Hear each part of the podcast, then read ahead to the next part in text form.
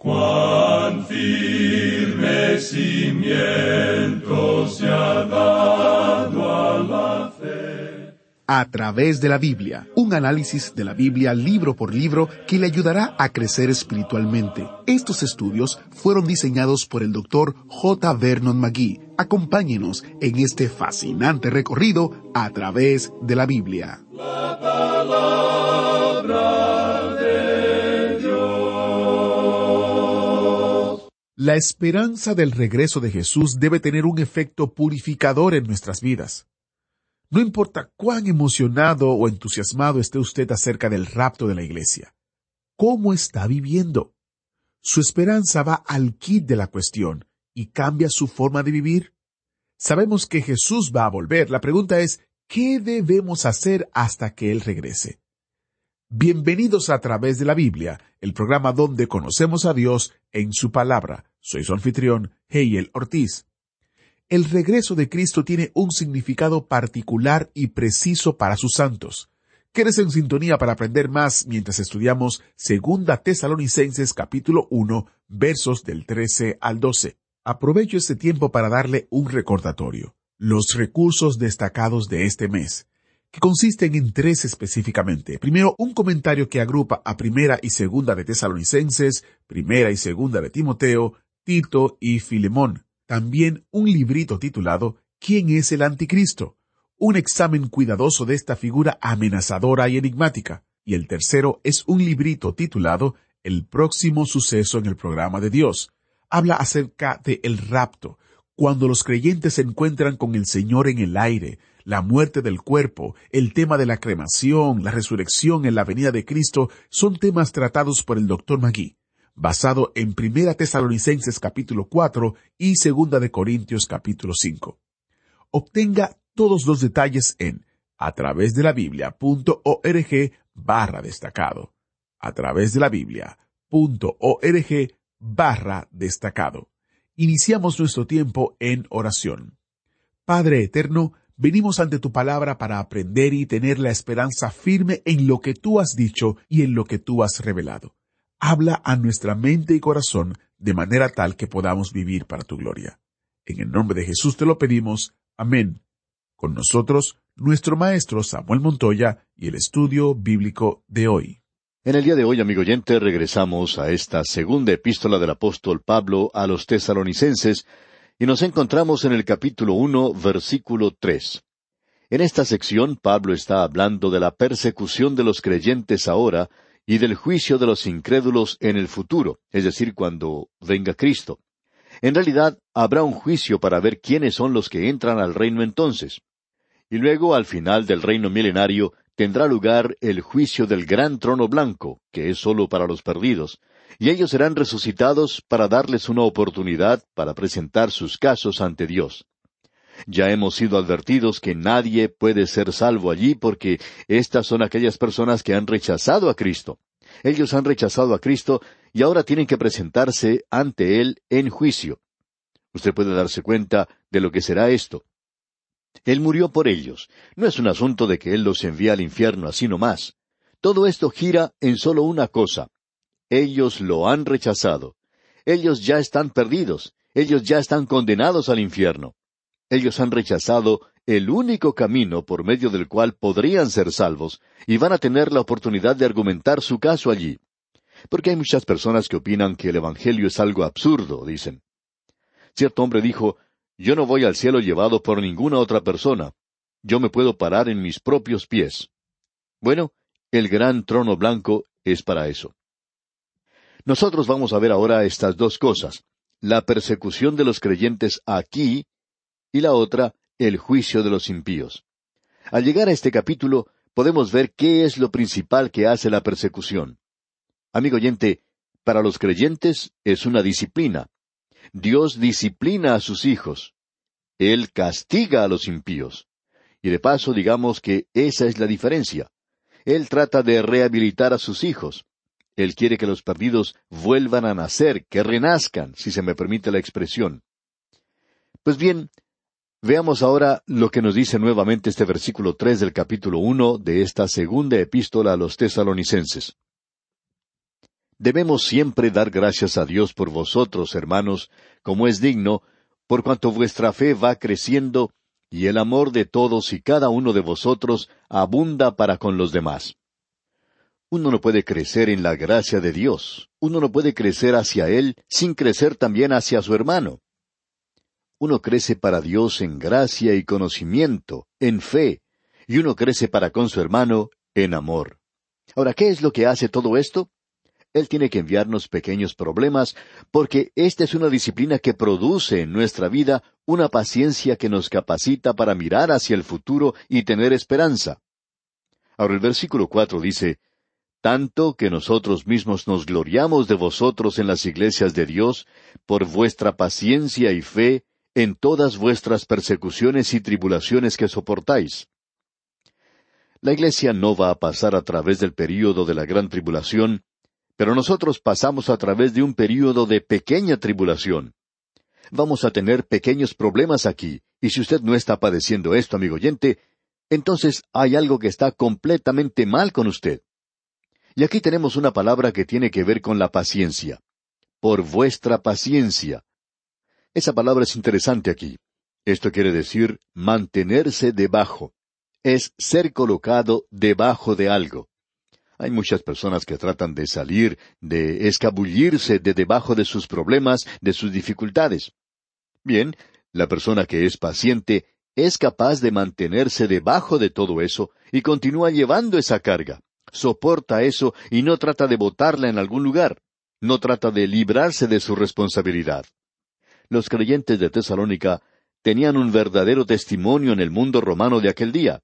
Ellos se encontraban viviendo en una colonia romana y siempre había personas que iban a ese lugar y que salían de allí, y entonces los informes en cuanto a ellos se esparcían por todas partes. Y ellos en realidad soportaban muchas dificultades. Ellos tenían persecuciones y aflicciones. Esto no era algo extraño. La palabra de Dios deja en claro, amigo creyente, que usted tendrá problemas aquí en la tierra.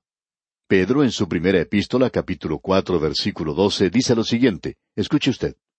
Amados, no os sorprendáis del fuego de prueba que os ha sobrevenido, como si alguna cosa extraña os aconteciese. Ahora quizá usted haya escuchado a algún creyente decir, Ah, yo no sé por qué Dios permite que eso me suceda a mí. Nadie ha tenido que pasar a través de las cosas que yo he tenido que soportar.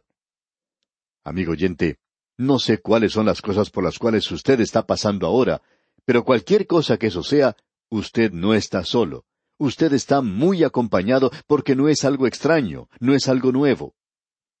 Y en vista de esto, Pedro nos dice en esa misma primera epístola, capítulo cuatro, versículos trece y quince, sino gozaos por cuanto sois participantes de los padecimientos de Cristo, para que también en la revelación de su gloria os gocéis con gran alegría.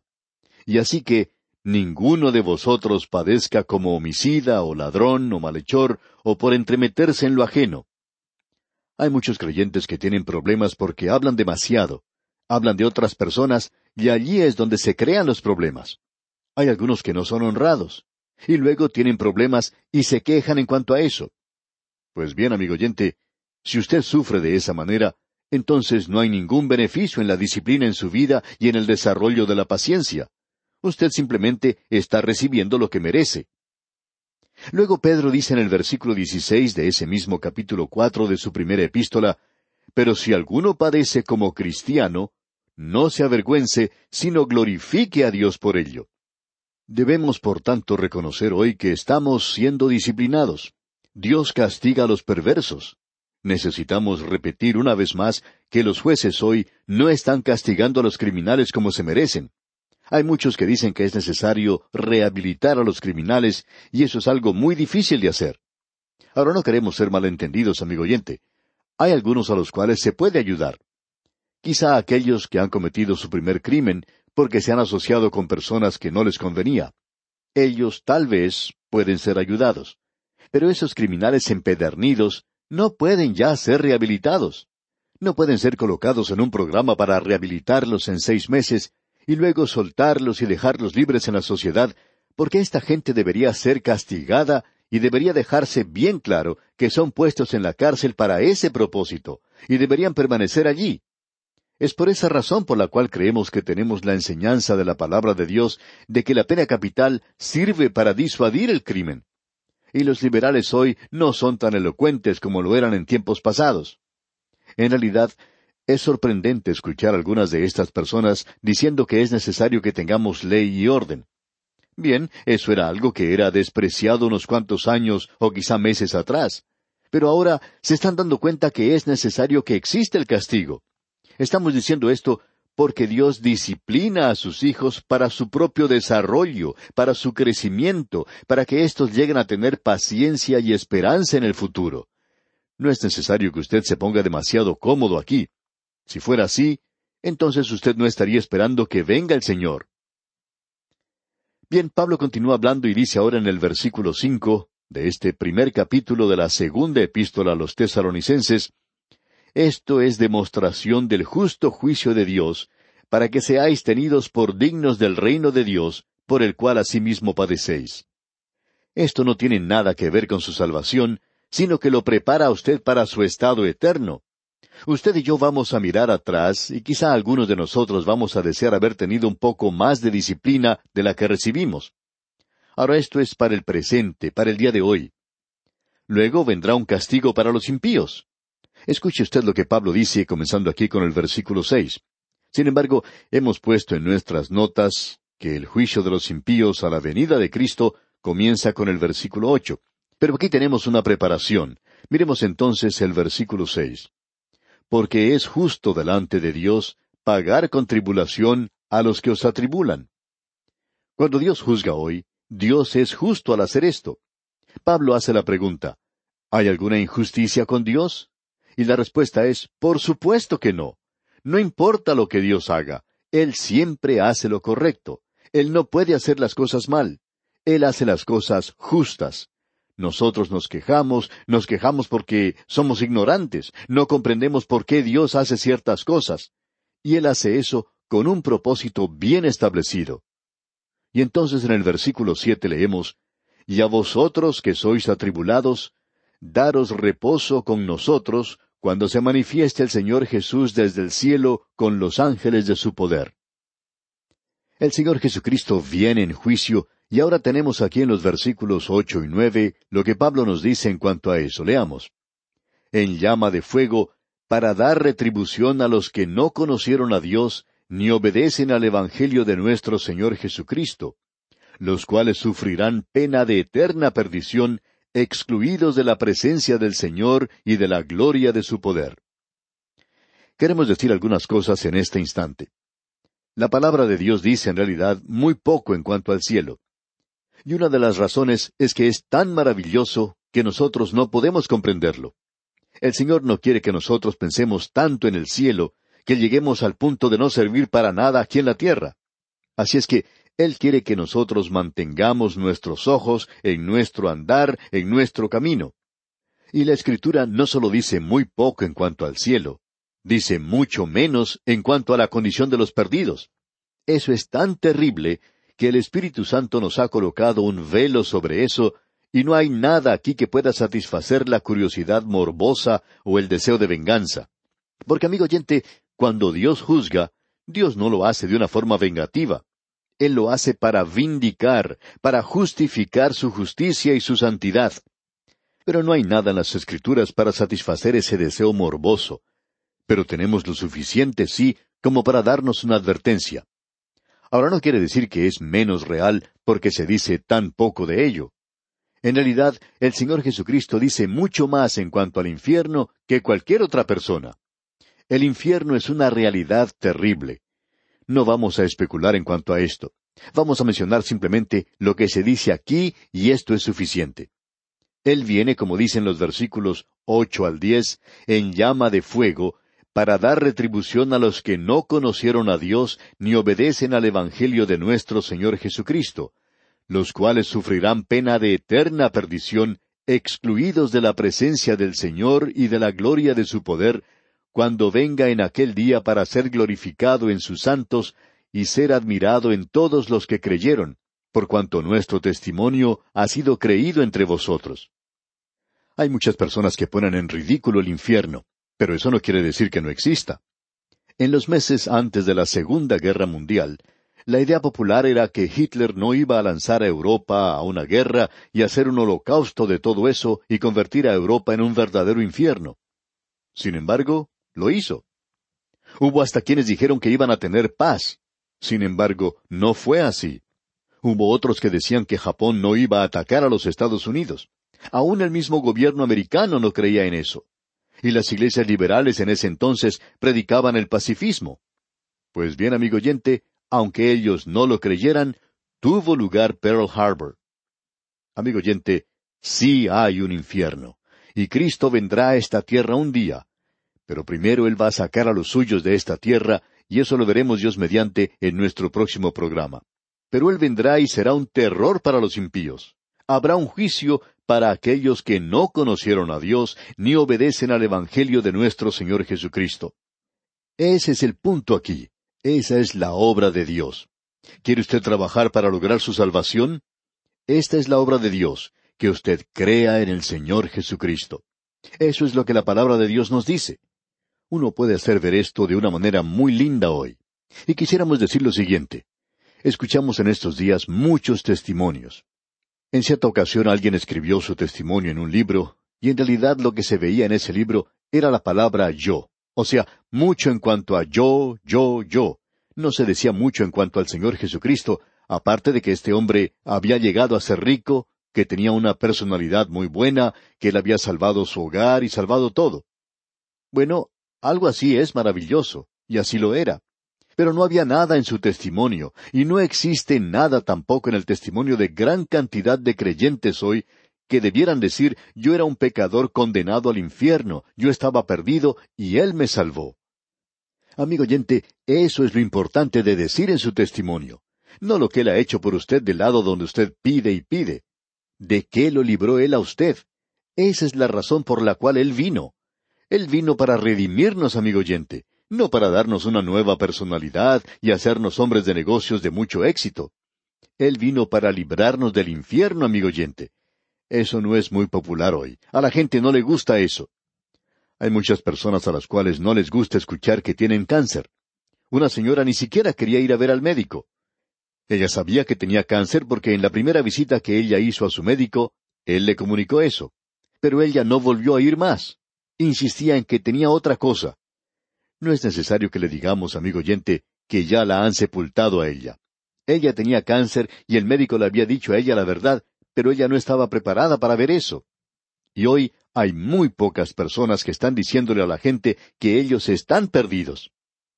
Amigo oyente, si alguien viniera y usted estuviera en un edificio que está quemándose y usted estuviera dormido en ese momento, si esa persona le despertara, le levantara y le sacara de ese edificio que se está quemando, y llegara a amarle a usted mucho, y resultara ser un hombre muy rico que le adoptara a usted como hijo suyo y le llevara a su propia casa, una casa muy hermosa, y luego le diera a usted muchas cosas maravillosas, ¿qué haría usted si tuviera la oportunidad de hablar ante un grupo de personas para darle las gracias? ¿Por cuáles de esas cosas le agradecería usted? ¿Le daría a usted las gracias por haberle adoptado como su hijo? Esperamos que así fuera. Eso sería algo bueno. Pero, ¿por qué realmente le agradecería a usted? ¿No le daría a usted las gracias en realidad porque Él le rescató de un edificio que se encontraba en llamas, que estaba quemándose? Ahora aquí, amigo oyente, tenemos que el juicio de los impíos se acerca. Y si usted permanece con ese grupo, entonces usted va a ser juzgado. Alguien debería decirle eso, y nosotros se lo vamos a decir. Notemos ahora lo que dice aquí el versículo once de este capítulo uno de la segunda epístola a los tesaronicenses por lo cual asimismo oramos siempre por vosotros, para que nuestro Dios os tenga por dignos de su llamamiento, y cumpla todo propósito de bondad y toda obra de fe con su poder. Él quiere hacer cosas buenas por usted hoy, pero Él le salvó a usted de algo, y eso es lo importante. Y en el versículo doce leemos, para que el nombre de nuestro Señor Jesucristo sea glorificado en vosotros y vosotros en Él, por la gracia de nuestro Dios y del Señor Jesucristo.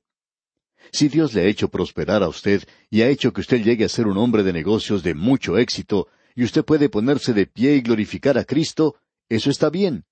Pero ¿qué en cuanto a esos santos que son pobres? Una señora que se encuentra internada en un hospital y que ha debido guardar cama la mayor parte de su vida, tiene un testimonio realmente radiante. Amigo oyente, es muy fácil andar ante un grupo de personas después de haber participado en algún banquete y jactarse de cómo Dios le ha bendecido. Pero ¿qué de esta mujer que tiene que permanecer en cama en un hospital? Ella sí que tiene un testimonio radiante. Amigo oyente, ella está glorificando a Dios.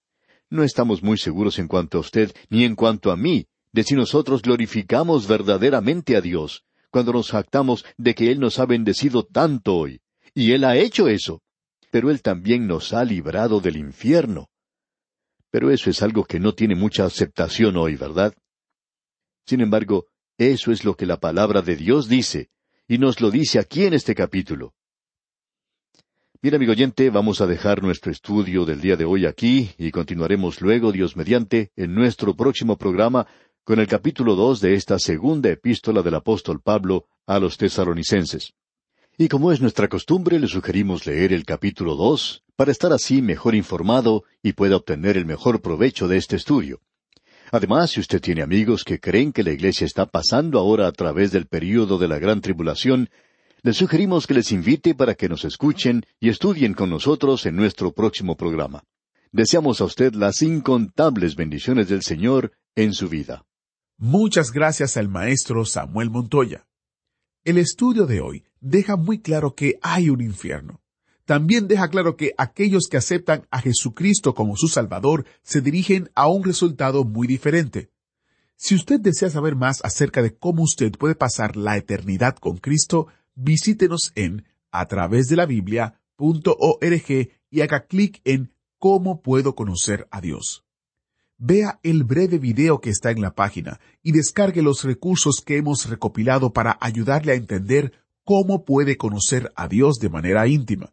Como explicó nuestro maestro Samuel Montoya en el estudio de hoy, rechazar a Dios tiene un precio muy alto, pero su oferta de salvación es gratis para aquellos que creen en Él.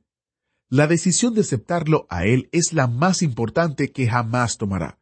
Realmente queremos ayudarle a entender lo que significa esto hoy. Nuestra oración es que usted realmente llegue a conocer a Dios el Padre a través de su Hijo Jesucristo. Nuevamente, el sitio web es a través de la Biblia.org, deslice hacia abajo y haga clic en ¿Cómo puedo conocer a Dios? El mensaje de hoy fue muy importante. Si desea escucharlo de nuevo o compartirlo con un familiar o amigo, visite a través de la Biblia.org barra escuchar para descubrir las diferentes maneras de volver a escuchar, incluyendo en línea, Spotify y YouTube. En los círculos cristianos se habla mucho del anticristo, pero ¿tiene usted claro exactamente quién es?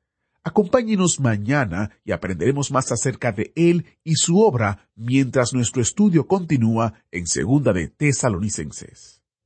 Agradecemos que nos acompañara en el estudio de hoy. Le invitamos a que visite nuestro sitio en internet a través de la. Ahí puede suscribirse para recibir las notas y bosquejos de lo que estamos estudiando y noticias del ministerio. También encontrará la variedad de libros y materiales gratuitos que tenemos para usted. El sitio es a través de la. Todo lo que hacemos es posible gracias al Señor y a personas como usted que se unen a nosotros en la obra de llevar la palabra entera al mundo entero. A través de la Biblia es una producción de Radio Transmundial.